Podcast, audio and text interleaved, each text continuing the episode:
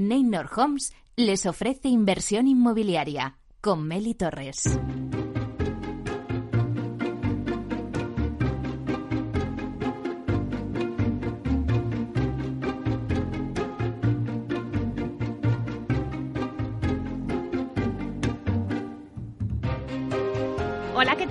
Buenos días y bienvenidos a Inversión Inmobiliaria. ¿Quiere invertir en el sector y sacar la mejor rentabilidad a sus propiedades? Entonces no puede, este no puede perderse este programa porque nuestro objetivo es mantenerle informado de todo lo que ocurre en el sector inmobiliario. Tratamos de dar voz al sector a través de los micrófonos de Capital Radio y si está pensando en invertir en el sector, aquí le vamos a dar todas las claves para que realice la mejor operación. Por ello les invitamos a que se quedan con nosotros y conozcan los temas que vamos a tratar hoy en el programa y que también van a poder escuchar en los podcasts en nuestra página web capitalradio.es.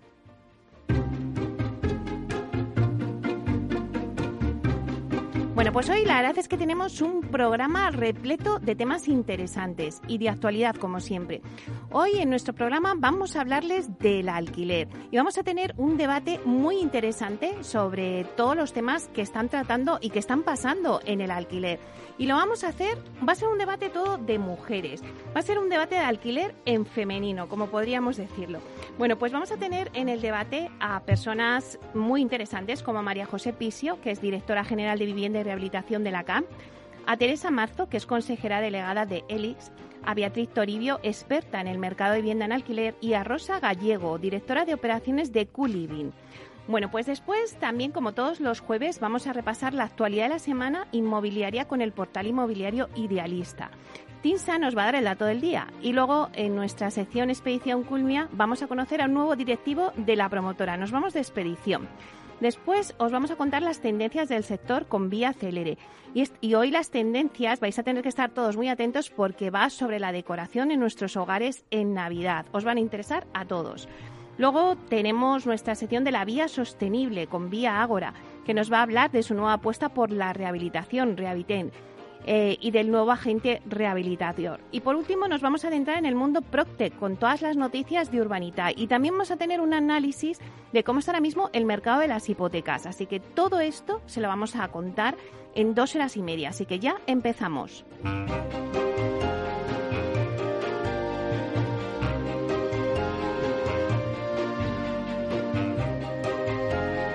Inversión inmobiliaria con Meli Torres.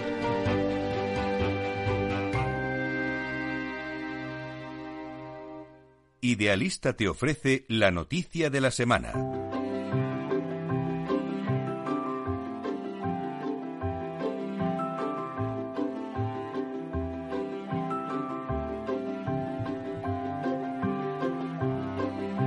Bueno, pues vamos con las noticias de la semana y vamos a saludar a Francisco Iñareta. Buenos días, Francisco. Hola, buenos días, Meli, ¿qué tal? Mira, hoy, eh, después además, eh, me, ha quedado más claro todavía, después de escuchar ese sumario que has hecho, en lo que vais a hacer mucho hincapié en el alquiler. Y como ya vais a hablar de precios del alquiler y hablaréis de diferentes modalidades y demás, ¿qué te parece si aprovechamos este hueco de la noticia para hablar nosotros de, del precio en venta de la vivienda usada en España? Me parece perfecto, sí, muy bien. Mira, acabamos de, en Idealista acabamos de lanzar el informe relativo al, mes de, noviembre, de qué es lo que ha pasado en el mes de noviembre con respecto al precio de la vivienda usada en España. Y en ese titular que tú siempre me pides eh, para, comenzar la noticia, te diré que el precio de la vivienda usada en España ha subido un 0,8 durante el mes de noviembre. Eh, al final, en términos generales, a nivel nacional se sitúa en 1.831 euros por cada metro cuadrado. Si atendemos al dato interanual, la subida es del 3,5%. Si te fijas, eh, después de hablar de los datos de compraventas que hemos dado, que son porcentajes altísimos, y hablar de los datos de hipotecas que hemos dado, que son porcentajes altísimos, vemos que el, precio ha crecido durante este año, pero ha crecido de una manera muy sostenida. Esto aleja un poco, eh, como hemos dicho en programas anteriores, eh, la el fantasma de la burbuja inmobiliaria, ¿vale? Si quieres, si te parece bien, vemos eh, cómo queda la venta por comunidades autónomas y luego ya pasamos a esos mercados más locales de las capitales para saber qué está pasando. Vale, fenomenal. Cuéntanos. Mira, el precio ha subido durante el mes de noviembre en 14 regiones españolas. En Aragón un 2,3% y es la subida, vamos, la que lidera todas las subidas, seguidas de Baleares, que tiene un, 1,8%. En Navarra sube un 1,5%, en Castilla y León el crecimiento ha sido de un 1,2%, en La Rioja de un 1,1% y Cataluña en un 1%. ¿Vale? Por debajo del 1 ciento intermensual se sitúan las subidas de Castilla-La Mancha, que, que, no llega al 1, se sitúa en 0,9, Canarias 0,7, en Asturias estaríamos hablando de un 0,5, Euskadi, Galicia, Cantabria la Comunidad de Madrid y la región de Murcia 0,3% en todos los casos.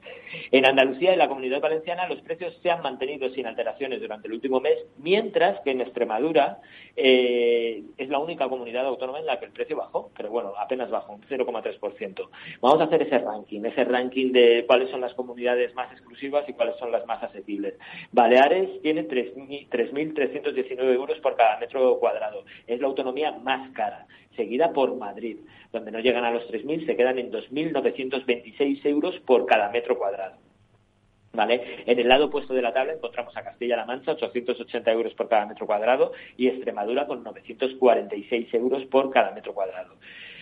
Eh, vamos a esos mercados, como te decía, esos mercados más locales. Durante el mes de noviembre, 21 capitales han experimentado mm, bajadas, decrementos en el precio de la vivienda. La bajada más pronunciada es la que ha experimentado Guadalajara, donde las expectativas de los propietarios han caído más de un 2%, un 2,1% concretamente.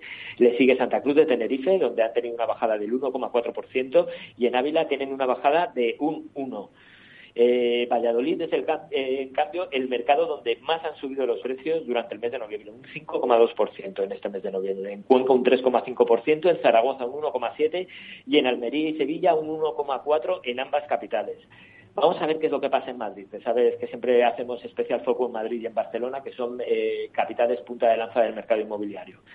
Mira, el precio ha subido un 0,3% en Barcelona y baja exactamente la misma, en la misma medida, un 0,3% en Madrid.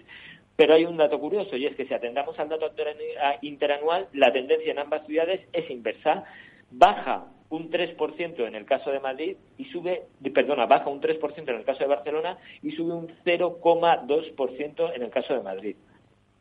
Si hacemos ese ranking, ya para terminar, ese ranking de cuáles son los mercados más exclusivos y más asequibles, nos encontramos, de nuevo, no es ninguna sorpresa, con que San Sebastián es la capital más cara de España y sitúa su precio casi en los 5.000 euros, en 4.925 euros por cada metro cuadrado. En Barcelona no llegan a los 4.000, se quedan en 3.918, hay 1.000 euros de diferencia por cada metro cuadrado, y en Madrid estarían en 3.673 euros por cada metro cuadrado. Y Lleida, en cambio, sería la capital más económica con 1.030 euros por metro cuadrado, seguida de Murcia con 1.031 y Ávila con 1.079 euros por cada metro cuadrado. Bueno, pues la verdad es que nos has hecho un buen análisis de todo lo que está pasando. Eh, pues nada, yo creo que ya te vamos a despedir y porque ya hemos consumido todo el tiempo. Eh, y nada, Francisco, si quieres, pues el próximo jueves te esperamos con más noticias. Aquí están los jueves para daros más noticias. Muchas gracias. Hasta pronto. Un saludo.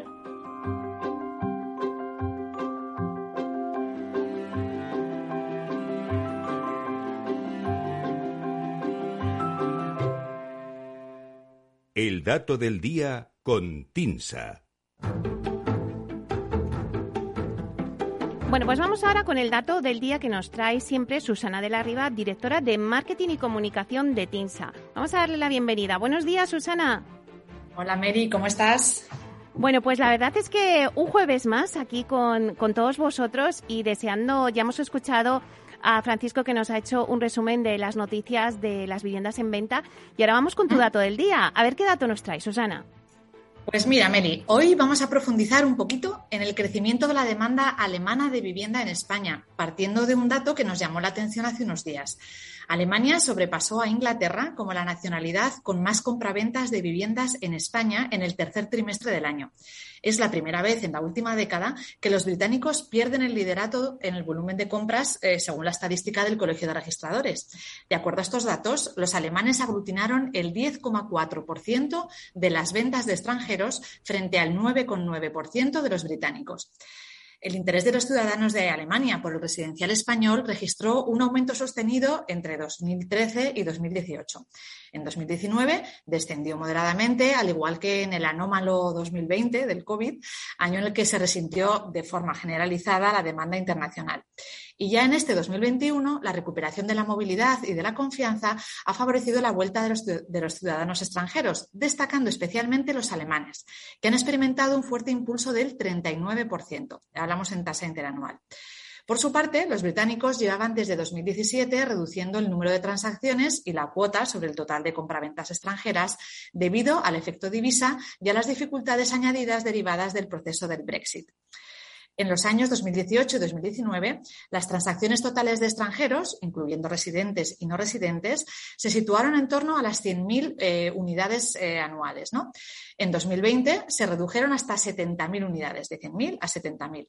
Y en este primer semestre del 21 han alcanzado 44.000, lo que supone superar los ritmos de 2020 y acercarse a los previos a la irrupción de la crisis sanitaria. Si el segundo semestre mantuviera el mismo ritmo del primero, los compradores extranjeros finalizarían 2021 con un 26% más de compraventas que en 2020, aunque seguiría estando ese nivel por debajo de las cifras de 2019 en un 8,6%. Cerca de 7.000 compraventas de todo ese 2021 serían realizadas por alemanes, frente a 6.500 eh, por parte de los británicos. Hacemos un poco una foto global ¿no? de, la demanda extranjera. Tras Alemania y Reino Unido, el top ten de nacionalidades en la compra de vivienda en España lo componen por este orden Francia, Marruecos, Bélgica, Rumanía, Suecia, Italia, Holanda y Polonia. Si atendemos a la división entre extranjeros residentes y no residentes, eh, observamos una proporción de 60-40%. Es decir, un 60% de los extranjeros adquiere una primera vivienda y reside en nuestro país como lugar de retiro o por motivos laborales. Es gente que elige España por el idioma, por la similitud cultural o por la proximidad desde sus países de origen. El otro 40% de esa compra internacional adquiere una segunda residencia en España para un uso esporádico y vacacional.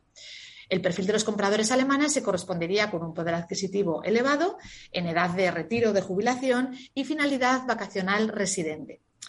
Desde el punto de vista geográfico, las provincias españolas que concentran un mayor interés del comprador extranjero son Islas Baleares, que aglutinan el 34% de las compraventas de extranjeros, Alicante, con un 33%, un puntito menos, Santa Cruz de Tenerife, un 27%, y Málaga, un 26%.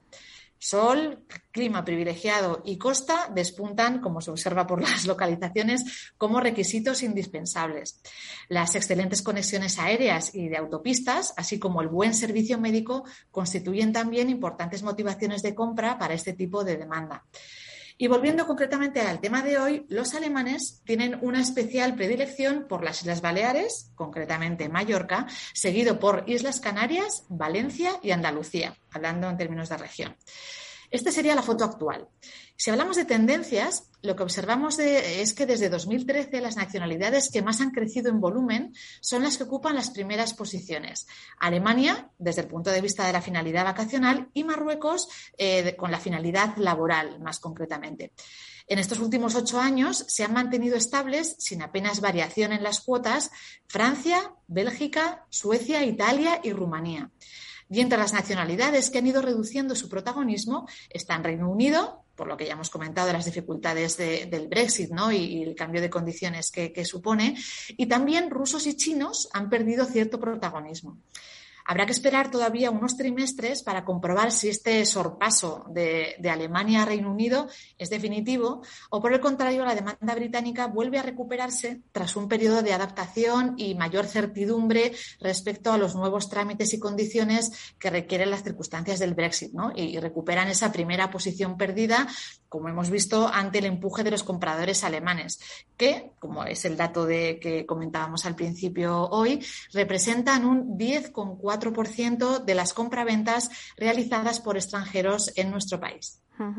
Bueno, pues la verdad es que Susana nos ha traído un dato súper interesante, así que ya los alemanes, eh, bueno, pues se han puesto por delante los británicos. Eso es muy interesante en la compra de viviendas en España. Vamos a ver si se mantienen, como dices tú. Y también me ha gustado mucho, pues que eh, por orden has dicho los países que, son los que compran vivienda en España. Eh, tendríamos Alemania, Reino Unido, pero luego también Francia, Marruecos, Bélgica, Rumanía, Suecia, Italia, Holanda y Polonia. Bueno, pues muchísimas gracias, Susana. Un dato muy interesante hoy. Pues nada, hemos dado una vueltita internacional hoy, ya a ver qué nos toca la semana que viene. Sorpresa.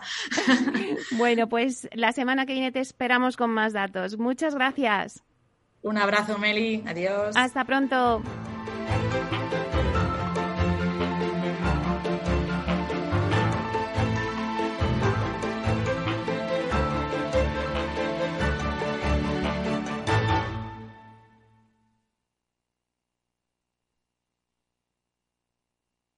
Tecnología propia, rigor técnico y una potente base de datos son el punto de partida del asesoramiento independiente que TINSA presta a todo tipo de inversores en real estate. Conoce en la web tinsa.es cómo podemos ayudarte a rentabilizar tu inversión a través de estudios de mercado, valoración RICS, AVM de grandes carteras o consultoría fiscal, entre otros servicios. TINSA, valor de confianza.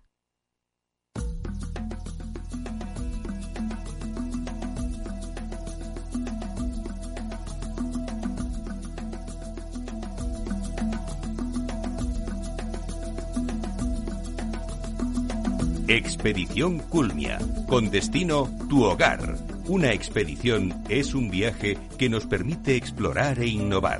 En esta sección, Culmia, una de las promotoras líderes del sector inmobiliario, nos propone una expedición de diferentes viajes con un único destino, tu hogar. Bueno, pues ahora vamos con Expedición Culmia y la verdad es que una expedición pues es un viaje, es ir explorando en busca de nuevos caminos con un propósito concreto. Las expediciones a lo largo de la historia han dejado huella y han permitido adquirir nuevos conocimientos, pero sobre todo explorar e innovar. Expedición Culmia no tiene billetes de vuelta porque conseguirá hacerte sentir como en casa. Culmia es una de las promotoras líderes del sector inmobiliario y nos propone una expedición de diferentes viajes con un único destino, tu hogar. Bueno, pues toda expedición tiene un líder y en la expedición de hoy vas a viajar con Jaime Jordana, que es director de personas y organización en Culmia. Bueno, pues comenzamos ya Expedición Culmia. En inversión inmobiliaria, Expedición Culmia. Con destino tu hogar. Bueno, pues en nuestra expedición de hoy con Jaime Jordana, que es director de personas y organización en Culmia, hablaremos del viaje que ha emprendido por Culmia para crear una cultura y un entorno de experiencia de empleado único y distintivo en el, en el sector. Bueno, pues vamos a darle la bienvenida. Buenos días, Jaime. Muy buenos días, Meli, y muchas gracias por la invitación. Bueno, pues encantados de tenerte aquí con nosotros para conocerte un poquito mejor. Pues no sé, ¿qué te parece si nos cuentas un destino que no puedas olvidar? Pues mira, la verdad, te podría decir que yo he sido un viajero y soy un viajero empedernido. He viajado por todo el mundo, he vivido 12 años fuera de España, he viajado con mi mujer y mis hijos por todas partes y hay un destino que nos ha impactado a todos porque realmente es lo que más me ha marcado por contraste, por olores, por todo, que es la India. O sea, yo tenía una idea, una idea que luego la verdad que se materializó en la práctica, porque yo me imaginaba súper exótico, contrastazo, y cuando llegas ahí es no te lo puedes creer y si vas cambiando de ciudad las carreteras, los pueblos, no es lo mismo ir a Delhi que viajar al norte que al sur. Para mí es el país donde más contraste he encontrado en mi vida y fíjate que he viajado por todo el mundo, poco por, por África, pero por Asia, Sudamérica, Europa, yo creo que soy un... Vamos, me he recorrido, me he recorrido el mundo. Y te digo que la India es algo que no puedo olvidar y creo que mi familia eh, tampoco. Bueno, bueno, vamos a irnos a la India ahora.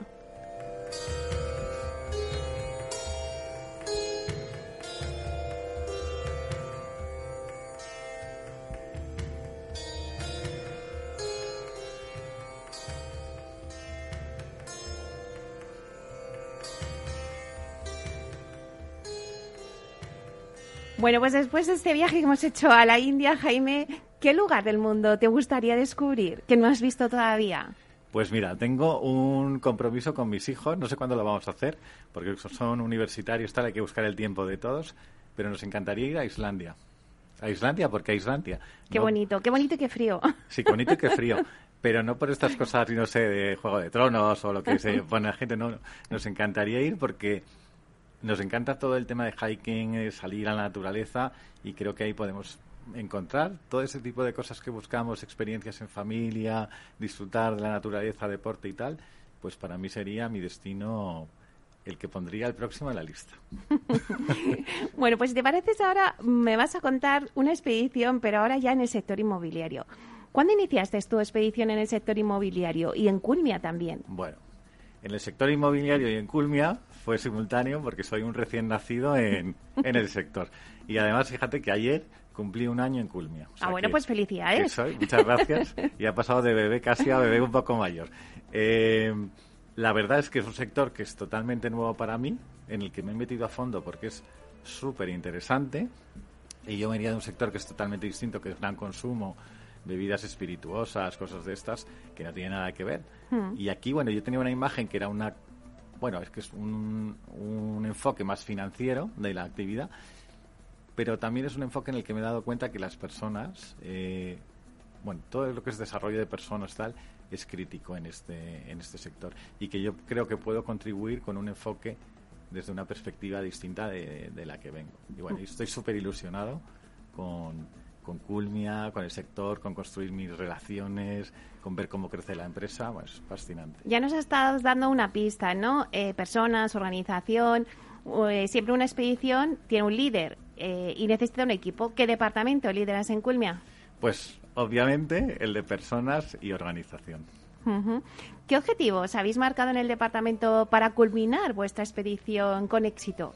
Pues mira, la verdad estamos en un momento súper interesante en Culmia, porque un poco por a la gente que nos escucha, por ponerles antecedentes, Culmia, como Culmia es una empresa nueva, pero históricamente tiene un background enorme, desde el Banco de Sabadell, Solvia, todas las vicisitudes que ha pasado hasta donde está ahora la compañía.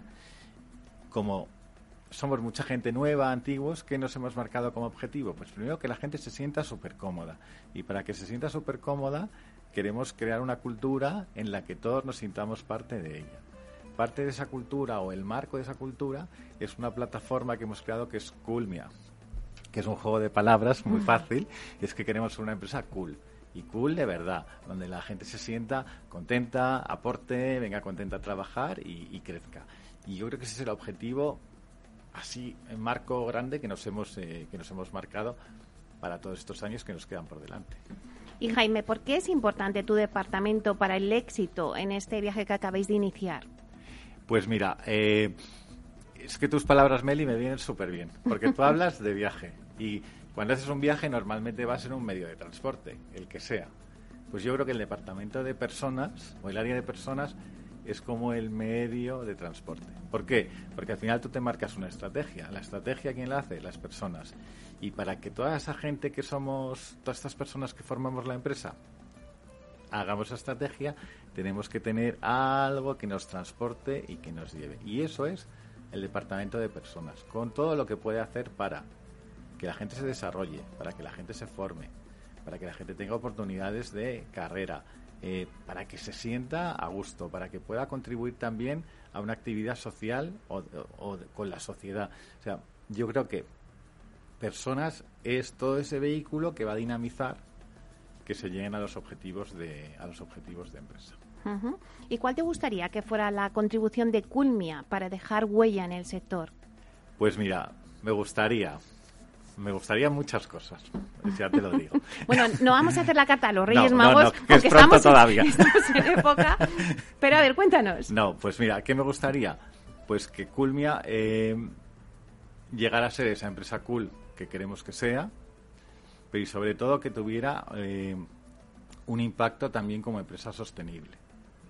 Como empresa sostenible eh, hacia la sociedad y hacia los empleados. O sea, Culmia eh, tiene un compromiso muy fuerte respecto a toda la parte del impacto que la actividad promotora crea en la sociedad y en eso somos fuertes en innovación, búsqueda de materiales sostenibles, etcétera, también tenemos ese compromiso hacia adentro con los empleados, que es la S social, y no solo lo que hacemos con los empleados respecto a su vida en la empresa, ese viaje que queremos culminar, que sea una experiencia de empleado bárbara perfecta, pero también que los empleados puedan aportar algo a la sociedad en temas de voluntariado, en temas que podamos contribuir con fundaciones. Yo creo que estamos en una plataforma Culmia en la que los empleados están comprometidos con ese aspecto de su contribución a la sociedad y a mí, bueno, pues me encantaría que el impacto al final que quedase que quedase de Culmia es que no solo que sea reconocida como la empresa más cool del sector, marca súper atractiva, y si lo es así reconocido es porque también va a dejar un impacto positivo en la, en la sociedad. Claro, Jaime, eh, me hablas de personas, pero ¿cuántos sois ya eh, en Culmia y mm, cómo se lidera un equipo tan grande? pues mira, la verdad es que somos una compañía que no paramos de, no paramos de crecer. ¿Cuántos somos ya? Pues estamos alrededor de 140, de 140 personas en la compañía, con una distribución geográfica importante, principalmente entre Madrid, entre Madrid y Barcelona y, otros centros de, trabajo. ¿Cómo se lidera este equipo tan grande? Pues yo creo que la clave es sintiéndote uno más, escuchando a la gente, que muchísimas veces es lo que nos falla, este tema de la escucha activa, escuchando, teniendo ganas de aprender, sobre todo una persona como yo que viene fuera del negocio, y creciendo junto al resto de empleados que formamos eh, Porque al final yo soy también una de esas personas que están haciendo ese viaje en la compañía. Y Jaime, ¿qué proyectos de cara ya? Bueno, estamos ahora cerrando el 2021 pero ya está muy cerquita el 2022 y seguro que tenéis retos. Me has hablado antes de la parte S, de la parte social. Seguro que tenéis un montón de retos que decir, bueno, pues en 2022 vamos a afrontar esta serie de retos. ¿Qué retos vais a afrontar? Pues mira, principalmente en el 2022, ¿qué queremos afrontar desde el punto de vista o desde el punto de vista del área de personas y organización? Te hablaba antes, Meli, de cultura. Y queremos crear ya y lanzar nuestra plataforma de propósito de compañía, valores de compañía, con la que los empleados realmente se sientan contentos, parte de ella y que sea ah, un poco su marco, eh, su marco de actuación en la, en la compañía. Y ese es un proyecto muy importante. Luego tenemos otros proyectos que son los clásicos de las áreas de personas, que van más ligados a toda parte de desarrollo, formación, oportunidades de carrera. Y bueno, no quiero aquí no quiero aquí contar toda la estrategia de la compañía, desvelar nada ni hacer un spoiler de nada, pero realmente nuestra carta a los Reyes Magos del año que viene está llena de proyectos súper interesantes, porque la compañía está, no es porque yo forme parte de ella, pero es un retazo, si se puede decir retazo, un reto muy grande a todos, eh, a todos los niveles. Bueno, y ya para terminar, eh, Jaime, ¿qué expedición te gustaría que realizara el sector inmobiliario? Hemos hablado de la compañía, de los retos que os vais a proponer en el 2022, pero ¿Qué, ¿Qué, expedición te gustaría que realizara el sector inmobiliario? Pues mira, el sector inmobiliario en su conjunto yo creo que puede contribuir enormemente a la sociedad. Y si estamos al tanto de lo que ha pasado en Madrid o en Barcelona, en grandes ciudades, cuando se junta eh, la inversión privada y, la y el sector público y nacen cosas como el Plan Vive en Madrid, y el Plan Vive al final es una plataforma que va a permitir eh, que, va, que, va a permitir que personas que tienen dificultades para llegar a la vivienda, pues que tengan esa, esa solución para tener una vivienda asequible. Y yo creo que eso es algo en el que el sector inmobiliario poco a poco va a ir creciendo y creo que va a ser una de las mayores contribuciones a la sociedad que como sector puede, puede haber. Y donde ahí va a estar Culmi, además. Y donde no va a estar, está ya. Eso sí. está ya. bueno, pues la verdad es que ha sido un placer, Jaime. Jaime Jordana, director de Personas y Organización en Culmia. Este viaje que hemos hecho ha sido corto, pero esperamos hacer más viajes. Bien encantado. Sabes que viajar es lo mío. bueno, pues muchas gracias. Un placer. Gracias a ti, Meli. En inversión inmobiliaria, Expedición Culmia. Con destino tu hogar.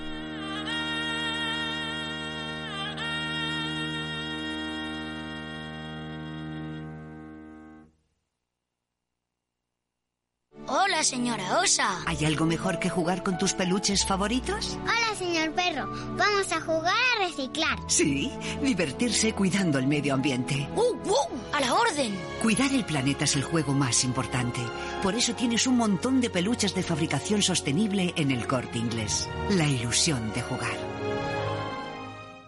Si estás pensando en comprar una casa, entra en cuchabank.es y accede a nuestra oferta hipotecaria. Cuchabank, el banco de tu nueva casa.